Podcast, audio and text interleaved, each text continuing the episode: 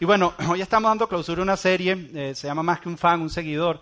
Hemos estado mm, hablando de esto por un tiempo y sabemos que la serie ha hecho algunas cosas en nuestros corazones, ha hecho cosas increíbles en mi corazón.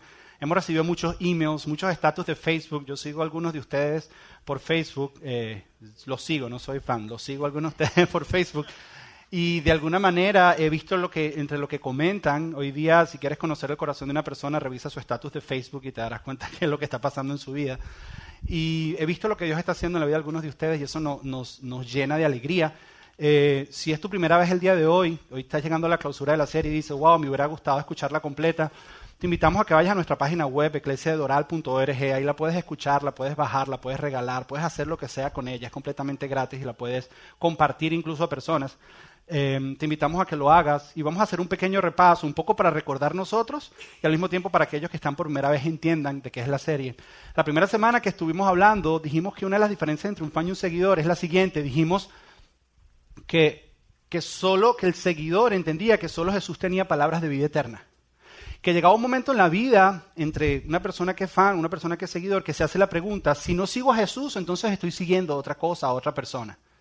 Pero Jesús es el único que tiene palabras de vida eterna. Entonces, ¿para qué voy a estar siguiendo a otra persona si solamente Jesús tiene palabras de vida eterna?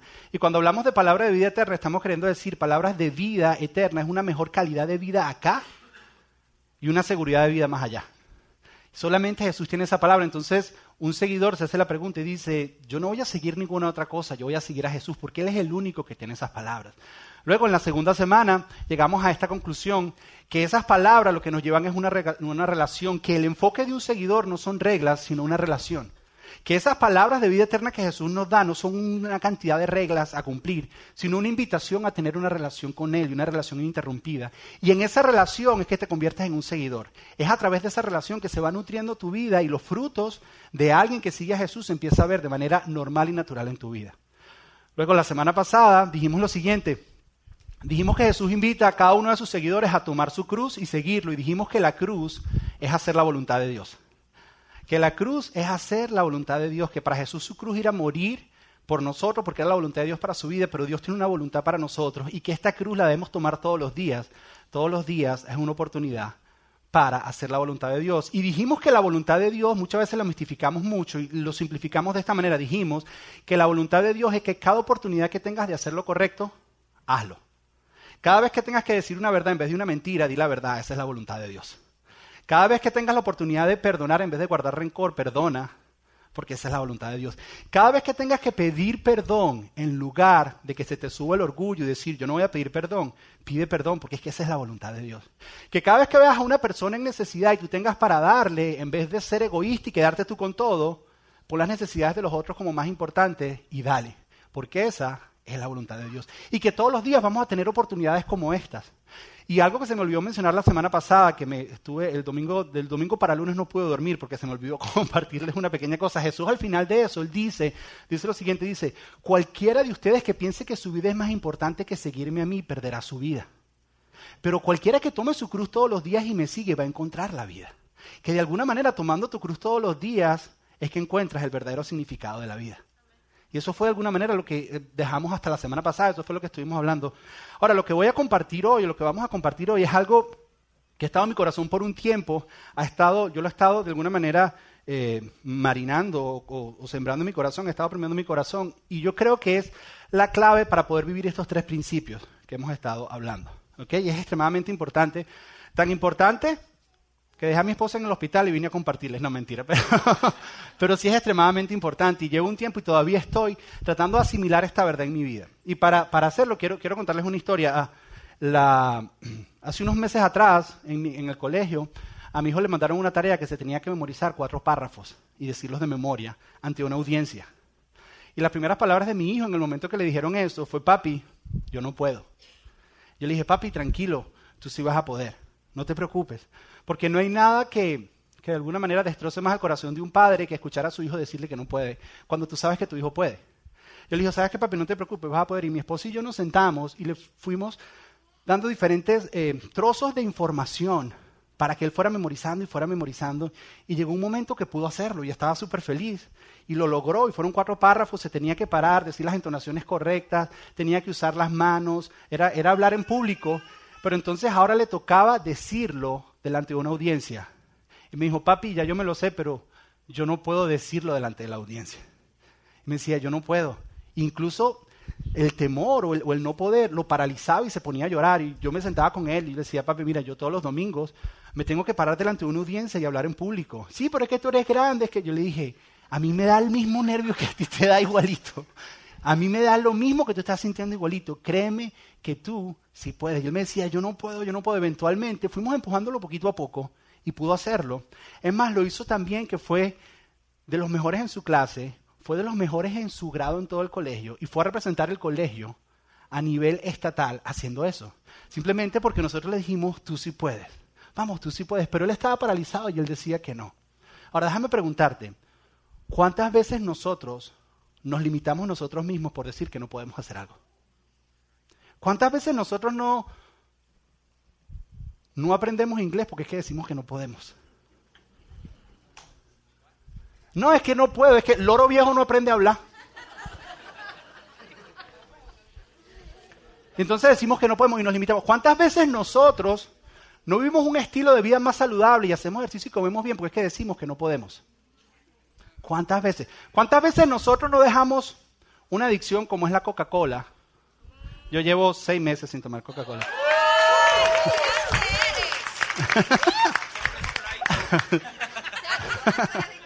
Pero no lo hacemos, no lo hacemos porque decimos que no podemos. Y nosotros nos limitamos a nosotros mismos. Es más, es más.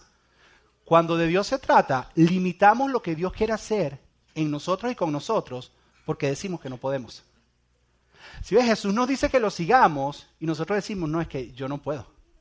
Eso que Jesús pide está como que difícil, yo no puedo. Eso de orar por los enemigos, men, si yo no oro ni por mis amigos, ¿cómo tú quieres que llore por mi enemigo? Yo no oro ni por mi familia, ¿cómo tú quieres que llore por mi enemigo? Y dices, yo no puedo. O, o, o eso de orar por el que te hace daño, eso es muy difícil, eso yo no puedo. Muchos de nosotros pensamos que no podemos y por eso nos estamos perdiendo la vida que Dios tiene para nosotros, el estilo de vida que Dios quiere para nosotros. Perdonar a alguien, Jesús, eso es que si tú supieras lo que a mí me hicieron, es que yo no puedo. Y nosotros limitamos lo que Dios quiere hacer en nuestra vida porque nosotros decimos, yo no puedo. Muchos de nosotros hemos limitado a Dios por nosotros decir, yo no puedo. O decimos, es que si tú conocieras mi pasado, es que yo no puedo. Es que mi personalidad no me permite, yo no soy tan disciplinado como tú, es que yo no puedo. Y estamos limitando lo que Dios quiere para nosotros. Ahora, Jesús nos invita a seguirle y muchos de nosotros simplemente decimos no puedo. Y al decir no puedo, no podemos vivir de todas esas maravillosas cosas, de toda esa vida que Jesús tiene diseñada para nosotros, que es una mejor calidad de vida. Simplemente porque decimos que no podemos, porque es que parece que es un poco difícil. La pregunta que queremos responder hoy es, ¿cómo salimos de estas cadenas de yo no puedo? ¿Cómo de alguna manera podemos salir? ¿Cómo, ¿Cómo podemos ser libres de este yo no puedo? ¿Cómo? ¿Qué piensa Dios al respecto de este yo no puedo? ¿O será que sí es posible seguir a Jesús o será que es algo un poco como de locos y realmente nadie puede? ¿Será que podemos o será que no podemos? Eso es lo que queremos responder hoy. Y hay, y hay, una historia en la Biblia que nos ayuda, una historia que muchos de ustedes conocen, que si la ponemos dentro del contexto correcto, nos va a ayudar a entender qué es lo que dice Dios al respecto de este no puedo. Dentro de esta historia hay una clave que cuando tú la entiendas en esta mañana, tú vas a decir, ah, y tu manera de pensar va a cambiar y tu limitación de seguir a Jesús va a cambiar completamente. La historia todos lo conocemos. Un día los discípulos de Jesús o los seguidores de Jesús en ese entonces estaban en un barco. Eran como, era la madrugada, eran como las 4 de la mañana. Y empezó a soplar fuerte el viento y el mar empezó a picarse y el barco se movía de un lado para el otro. Ellos se asustaron. Y en ese momento ven en la distancia, a las 4 de la mañana, una figura que viene caminando sobre las aguas. Ellos se espantan y gritan porque piensan que es un fantasma. Y en ese momento se acerca a ellos esta figura y esta figura es Jesús y Jesús le dice, ¿sabes qué? Tranquilos que soy yo. Y Pedro, el bocón, dice algo. Pedro dice, Pedro dice, Jesús, si ese eres tú, déjame que llegue hasta ti caminando sobre las aguas. ¿Qué es lo que hay en el corazón de Pedro? Que lo primero que sale por su boca es eso. ¿Qué le estaba pasando por la mente a Pedro? Para él decir, si eres tú, yo quiero caminar sobre las aguas como tú. ¿Qué estaba pasando? Para entender esto, te repito, tenemos que ponerlo dentro del contexto correcto. ¿Cuál es el contexto correcto? Que Jesús es un judío que vivió en el primer siglo, en una cultura judía. Muchos de nosotros no lo entendemos. Y dentro de esa cultura, cuando tú entiendes el contexto dentro de esa cultura, es que vas a darte cuenta por qué Pedro hizo eso. Y para eso tenemos que entender esta cultura desde que son chiquiticos, para entender qué es lo que realmente Pedro está queriendo decir.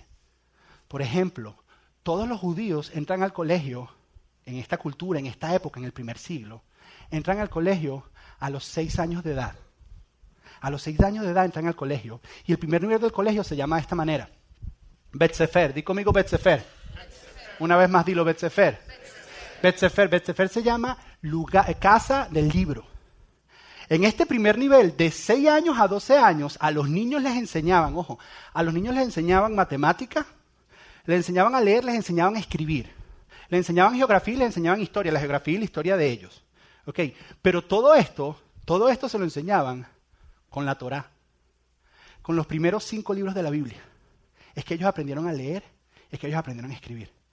Pero más importante, el primer día de clase, cuando los niños llegaban, recuerda que estos son niños de 6 años.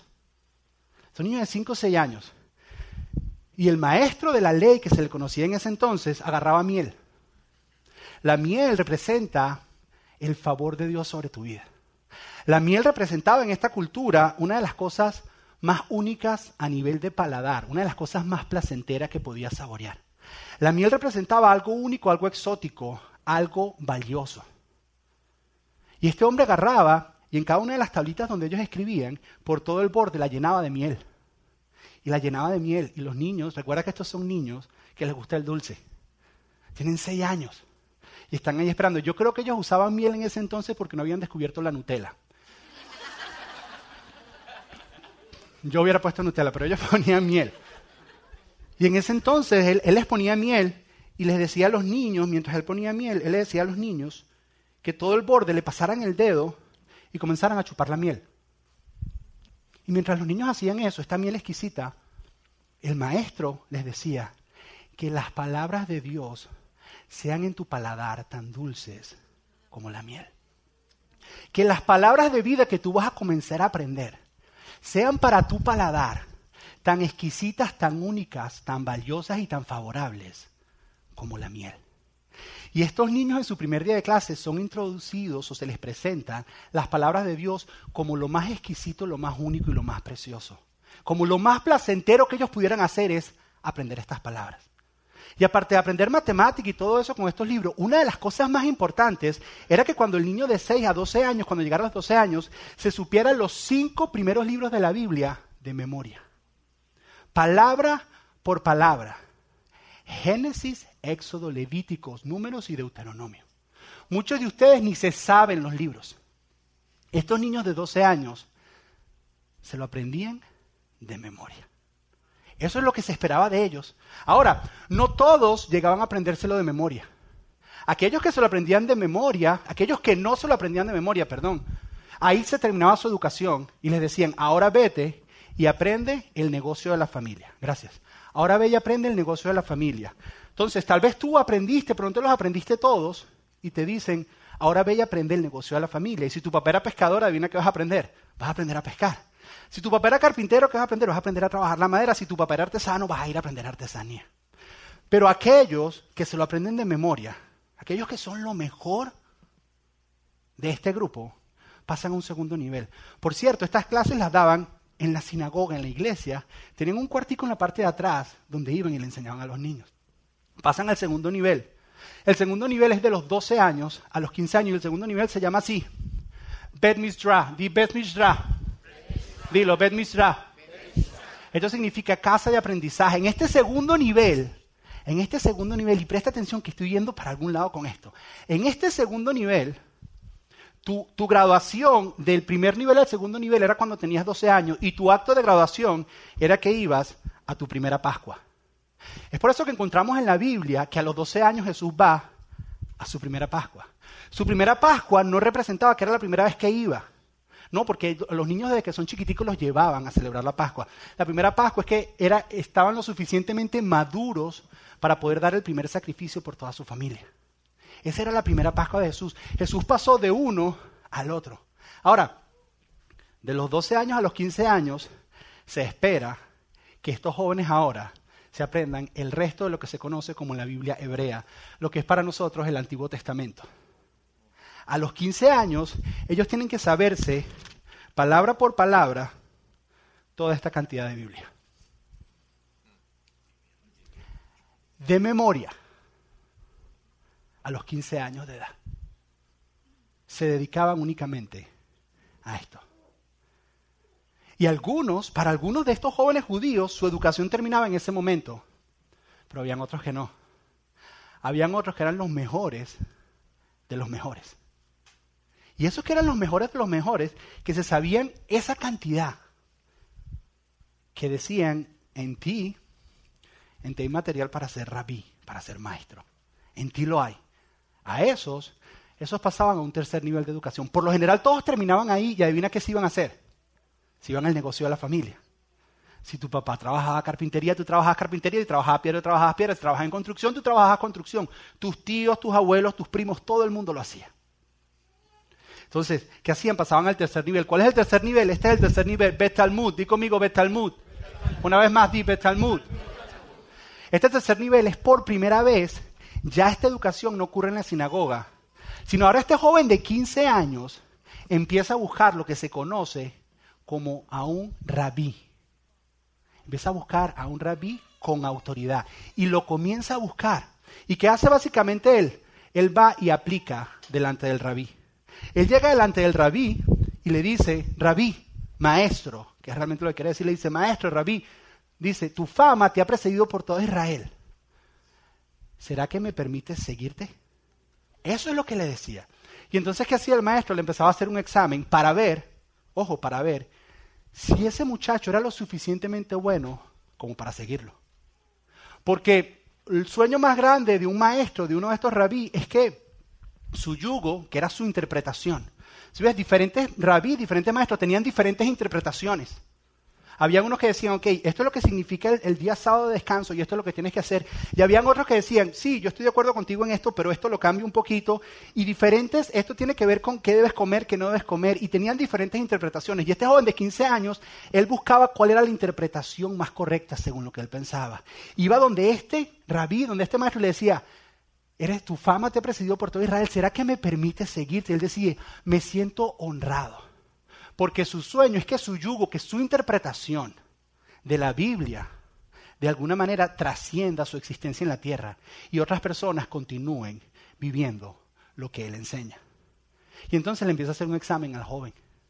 Y el joven llega y le dice, ok, voy a empezar a hacer examen. Y le empieza a hacer preguntas, este maestro, este joven de 15 años, y le dice, recítame Deuteronomio de memoria, segundo grado.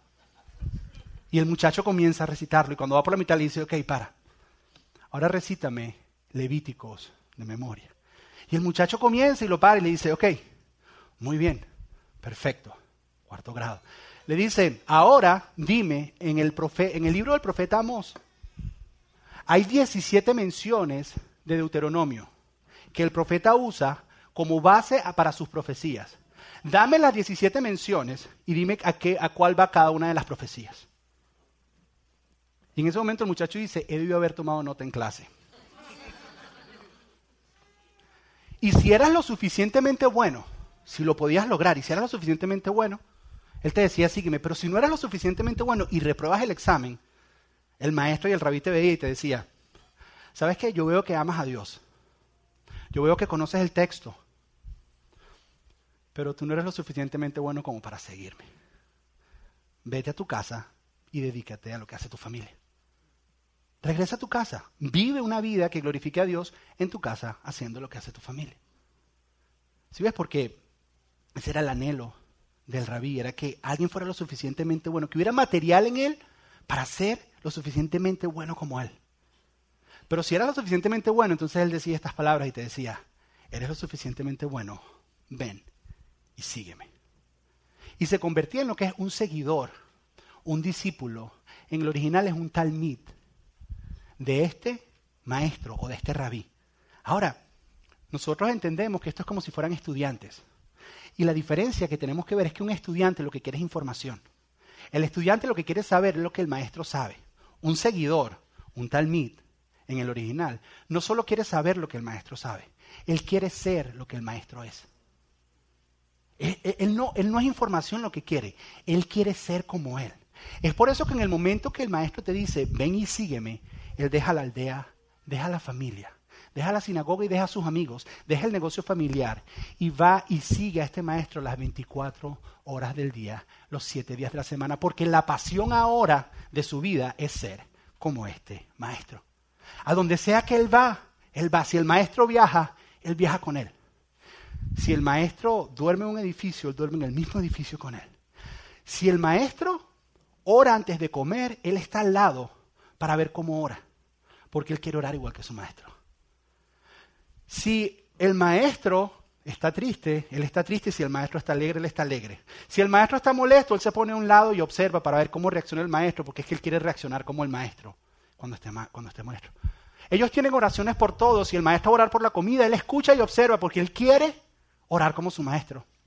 Si el maestro tiene una oración por la ropa nueva que le regalaron, porque hay una oración para eso, y se para el maestro, el rabí dice, Señor, te doy gracias por esta ropa que nos diste, él escucha. Si el maestro se lava las manos, él ve como el maestro se lava las manos, porque él quiere lavarse las manos como el maestro. Si el maestro va al baño él lo espera a la puerta afuera. Pero ¿por qué lo espera en la puerta de afuera? Porque es que hay una oración para todos. Y de hecho hay una oración para eso, donde los rabinos salen y dicen, Señor, te damos gracias por los orificios que hay en nuestro cuerpo. Y tú te ríes, pero deja que uno de ellos deje de funcionar para que tú veas. Le vas a dar gracias a Dios porque funcionan.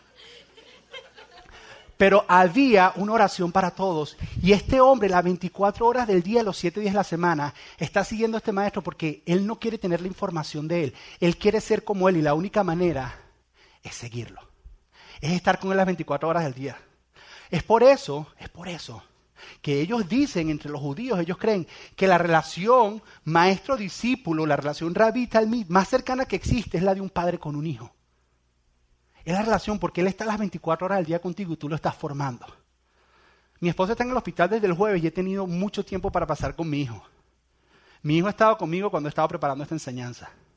Mi hijo ha estado conmigo, eh, hemos almorzado juntos, hemos desayunado juntos, hemos cenado juntos, hemos dormido juntos, hemos hecho todo juntos, porque estoy cuidando de él. Y veníamos saliendo de Publix, yo buscando la miel, y cuando veníamos saliendo, me dice, papi, you know what, you know what I think I am? Venía a la par mía. Yo le digo, que I think I'm like a little pastor. y yo le digo, pero ¿por qué? Pero lo que él está queriendo decir es, ¿sabes qué, papi? Yo quiero ser como tú. Y eso es lo que un seguidor hacía. Ellos decían, entre la cultura de ellos, que el Padre te da la vida, pero el maestro, el rabí, te enseña a vivirla. Y de alguna manera estos hombres lo dejaban todo para seguir a estos hombres. Y esto tiene una implicación increíble en la historia que estamos hablando al principio de la barca. Esto tiene una implicación increíble con Jesús, porque Jesús, de los 15 a los 30 años, a los 30 años es que un rabí comienza a ver su ministerio de rabí, empieza a buscar sus seguidores. O realmente los seguidores comienzan a buscarlo a él.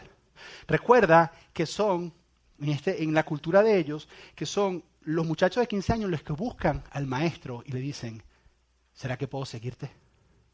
Ahora Jesús a los 30 años lo invierte y empieza su ministerio. Y en Mateo 4, mira lo que dice Jesús. Jesús con 30 años dice, mientras caminaba junto al mar de Galilea, Jesús vio dos hermanos, uno era Simón llamado Pedro y el otro era Andrés, y estaban echando la red al lago, pues eran pescadores. Te hago una pregunta. ¿Qué te dice que eran pescadores? Que a lo mejor cuando estaban en Betsefer no se aprendieron toda la Biblia. Que a lo mejor en Misra no pasaron. O que a lo mejor fueron donde un rabí le dijo, ¿será que puedo ser como tú? Y te dicen, no eres lo suficientemente bueno. Tú no tienes lo que se necesita para ser como yo. Porque están en el negocio de la familia. No están siguiendo a nadie. Y Jesús les dice esto, les dice, próximo versículo, les dice, vengan y síganme, les dijo Jesús. Y al instante dejaron las redes y lo siguieron. Que a mí esta parte de la Biblia siempre me había molestado. Así de que, ok, síguenme, y uno ha escuchado predicaciones al respecto y estos dejan las redes y van y lo siguen así como unos tontos. Porque no entendemos el contexto y la cultura en lo que está ocurriendo. Y las películas de Hollywood no nos ayudan porque ponen a Jesús con unas sandalias Timberland y el pelo todo, todo peinado, los ojos azules, una bata blanca y una banda de mis, de, de mis universos azules así caminando así hacia ellos, así. Y hay un globo alrededor de él y les dice, síganme. Y ellos van como unos robots y dicen, ah, te seguimos, te seguimos. Y dejan todo. Pero eso no es lo que está ocurriendo, porque cuando Jesús les dice, síganme, ¿qué les está diciendo Jesús? Les está diciendo, yo creo en ti. Yo creo que tú puedes ser como yo. ¿Sí ves? Porque los rabí, los maestros, eran las personas más honradas y más respetadas en toda la cultura. Ser uno de ellos o llegar a querer ser como uno de ellos era lo mejor que te podía ocurrir. Y Jesús se voltea donde estos don nadie, que todo el sistema lo ha dejado, los ha dejado a un lado, no se saben la Biblia, no pasaron los exámenes, están ahí trabajando con el papá y se voltea y les dice, síganme. Y al decirle síganme les está diciendo, yo creo en ti. Yo creo que tú puedes ser como yo. Si Jesús lo invirtió. Jesús dice, yo creo en ti. Ahora, continúa la historia, mira, mira cómo continúa la historia. Dice, más adelante vio a otros dos hermanos, a Jacobo y a Juan, hijos de Zebedeo, que estaban con su padre en una barca remendando las redes. ¿Qué significa que estaban remendando las redes? Que estaban aprendiendo el negocio familiar. ¿Qué significa? Que no eran buenos. No habían pasado Betsefer, no habían pasado Misra, y tal vez llegaron donde un rabí y les dijo, tú no eres lo suficientemente buena. ¿Ves? El, el ejemplo, una vez lo escuché explicado de esta manera. Supongamos que a ti te gusta el básquet, el baloncesto. Y empiezas la escuela elemental y empiezas a jugar básquet y te das cuenta que eres bueno. Y tus papás te envían a unos summer camp. Y empiezas a jugar baloncesto y súper chévere. Pero entonces, cuando ya estás a punto de acabarse el elemental y vas para middle school, empiezas a pensar, wow, ¿será que puedo ser parte del equipo? Y pasas y ahora eres parte del equipo. Y te pones bueno y representas al equipo incluso en algunas competencias estatales o de condado y ganan.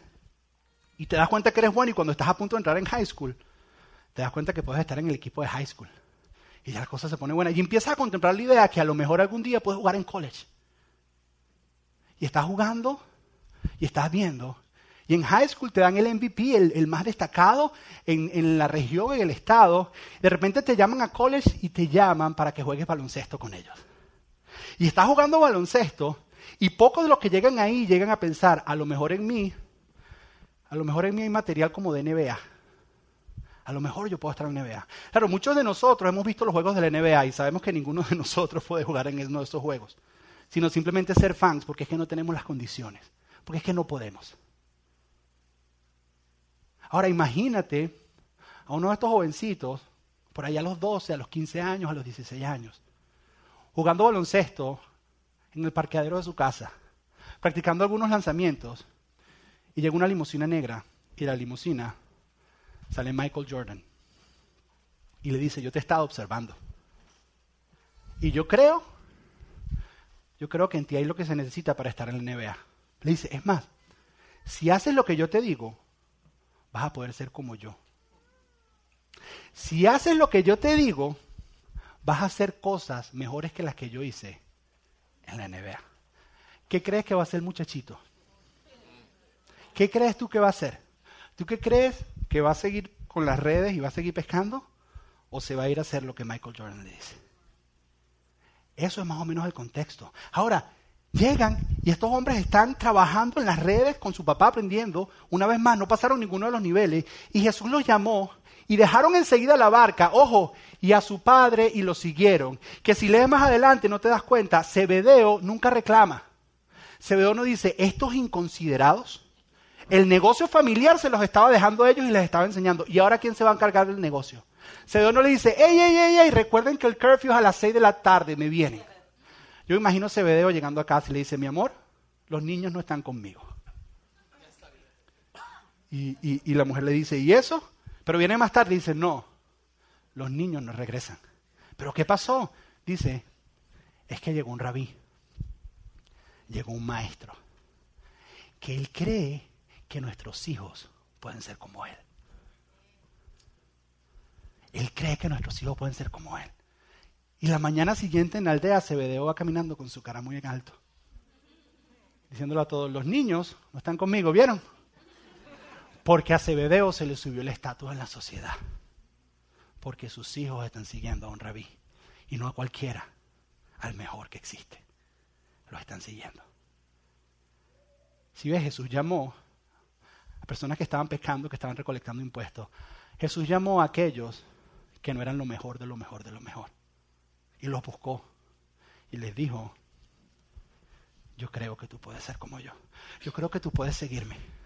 Yo creo que tú puedes llevar mi yugo. Yo creo que tú puedes llevar mi interpretación. No tienes que ser el mayor experto leyendo la Biblia. No tienes que ser el mayor... Yo lo único que quiero es que tú creas.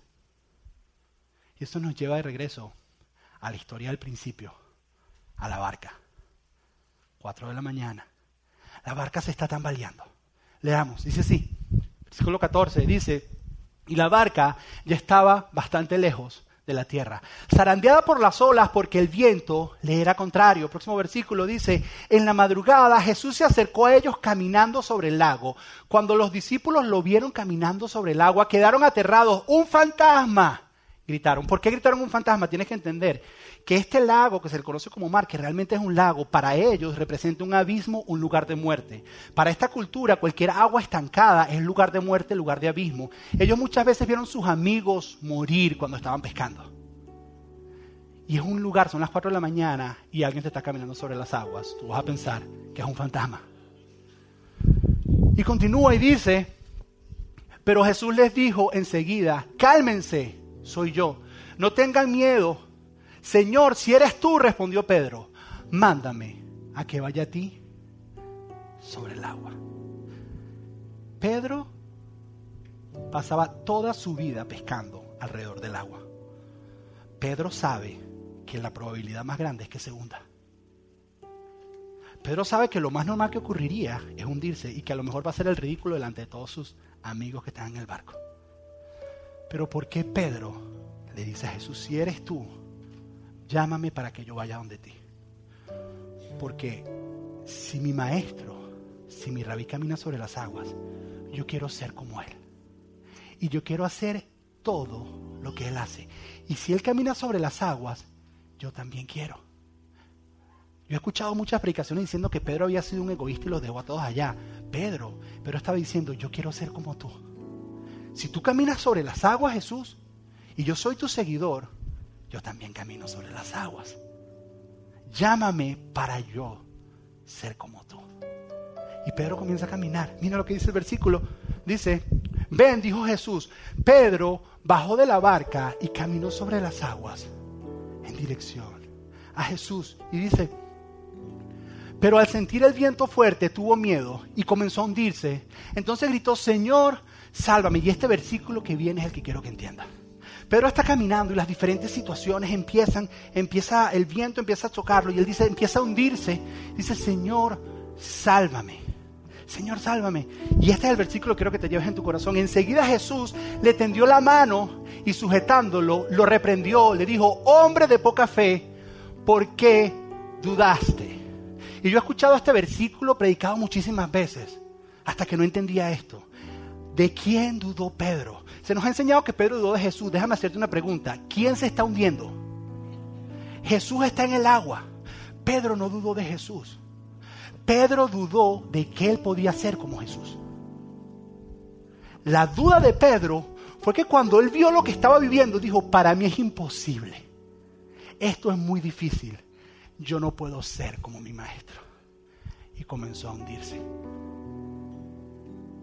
Pedro no dudó de Jesús, Pedro dudó de que él podía ser como Jesús. Cuando Jesús le dijo, sígueme, le está diciendo, yo creo en ti. Cuando Jesús le dijo, sal de la barca, le está diciendo, yo creo que tú puedes caminar sobre el agua. Tú puedes ser como yo. Pero Pedro dudó. ¿Sí Por muchos años se nos ha enseñado que creamos en Dios, pero nunca se nos ha enseñado que Dios cree en nosotros. Por muchos años se nos ha enseñado que tengamos fe en Jesús, pero no se nos ha enseñado que Jesús tiene fe en nosotros y que Él cree que nosotros podemos seguirle. Si ves, para ser un seguidor tienes que entender esto. Para, para seguir a Jesús tienes que creer que Él cree en ti.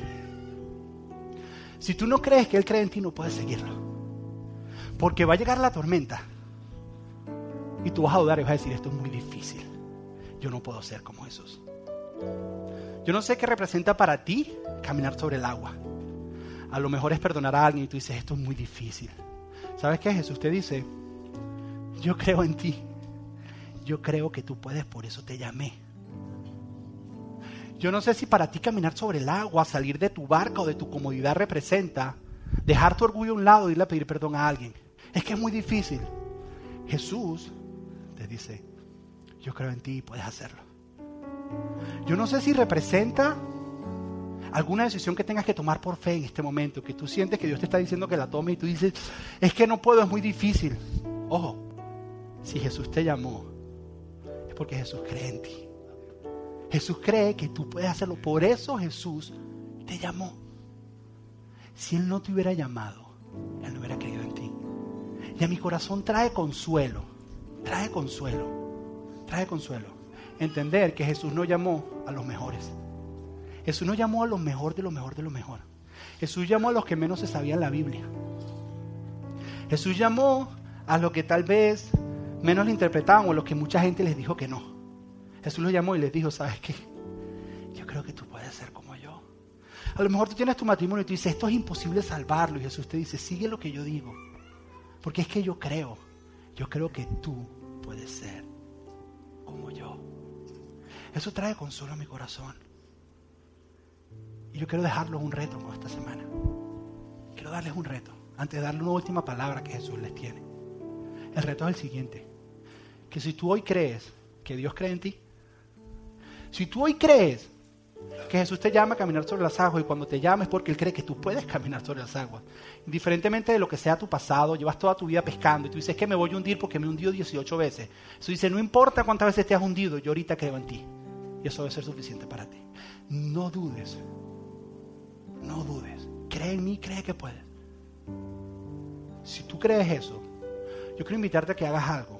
Yo por esta semana voy a estar enviando por el grupo de textos de la iglesia algunas cosas que Jesús cree que nosotros podemos hacer. Van a ser frases. Y quiero invitarte a que si tú crees que puedes seguir a Jesús, que lo hagas.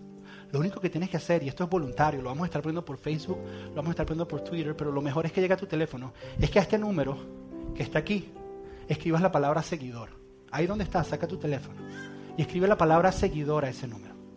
Te voy a dar un tiempo, simplemente escribe la palabra seguidor y todos los días yo personalmente te voy a enviar un texto diciéndote, Jesús hoy te dice que lo sigas haciendo esto. Voy a ponerte tal vez una cita bíblica para que la busques. Van a haber algunas que van a ser fáciles, pero van a haber otras, hmm, van a haber otras que te va a tocar caminar sobre las aguas. Y vas a ver las situaciones a tu alrededor y tú vas a decir, es que me voy a hundir. Escucha que Jesús te diga, no dudes. La duda no es de Jesús, la duda es que no dejes de creer que Dios cree en ti. Si ves? Así como este niño de 6 años, mi hijo, adivina qué fue lo que hizo que Mateo pudiera hacer lo que hizo. Que yo creí en él. Que yo creí, ojo, atención, y que yo lo empujé a hacerlo. Jesús muchas veces va a decir, Rago, yo creo en ti, y por eso te empujo.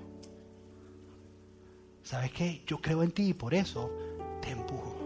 Porque es que yo creo, yo creo que tú puedes y a veces necesitas un empujoncito. A veces lo necesitas. Mi deseo es que nosotros entendamos que es importante creer en Dios, pero es importante entender que Dios cree en nosotros. Es importante tener fe en Jesús, pero es importante entender que Jesús tiene fe en nosotros que Jesús cree que tú puedes ser una persona llena de amor, de misericordia. A lo mejor tienes un temperamento y dices, he luchado toda mi vida. Sí, pero es que has tratado tú, tú no has entendido que es que Jesús cree en ti. Eso lo cambia todo. Pero hasta que tú no creas que Jesús cree que tú puedes, no puedes. Seguir a Cristo. He decidido seguir a Cristo. Dilo. He decidido seguir a Cristo, no vuelvo atrás, no vuelvo atrás. Vamos a cantar eso otra vez.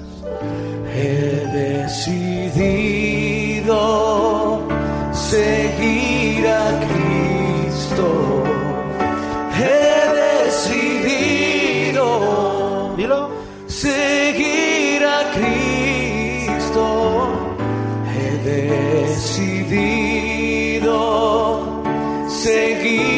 Cristo. No hay vuelvo atrás, no vuelvo atrás. Padre, Jesús, hoy decidimos seguirte, Señor.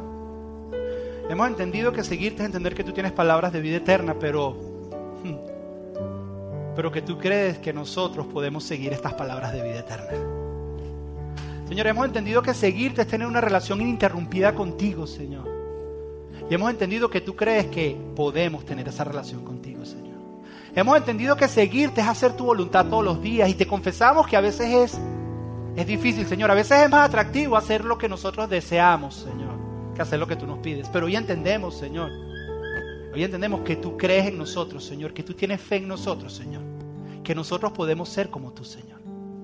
Porque tú nos llamaste y cuando nos llamaste y nos dijiste, sígueme, lo que nos estabas diciendo es, yo creo en ti. Cuando tú nos dices, sígueme, lo que nos estás diciendo es, yo creo que tú puedes. Tal vez nos empujas un poquito, Señor. Pero nuestro anhelo es que en nosotros, Señor, se vea tu amor, tu misericordia, tu compasión, Señor. Nuestro anhelo es perpetuar tu enseñanza, perpetuar tu instrucción, Señor. Es mostrar a Jesús en nuestros corazones. Señor, te pedimos que durante esta semana que hemos decidido seguirte y que no sea una semana que sea nuestra vida, que esto sea el inicio de un algo, Señor. Durante esta semana, que despiertes algo en nosotros, Señor, y que nunca se nos olvide esas palabras de que para seguirte a ti tenemos que creer que tú crees en nosotros, Señor. En el nombre de Jesús. Amén y amén.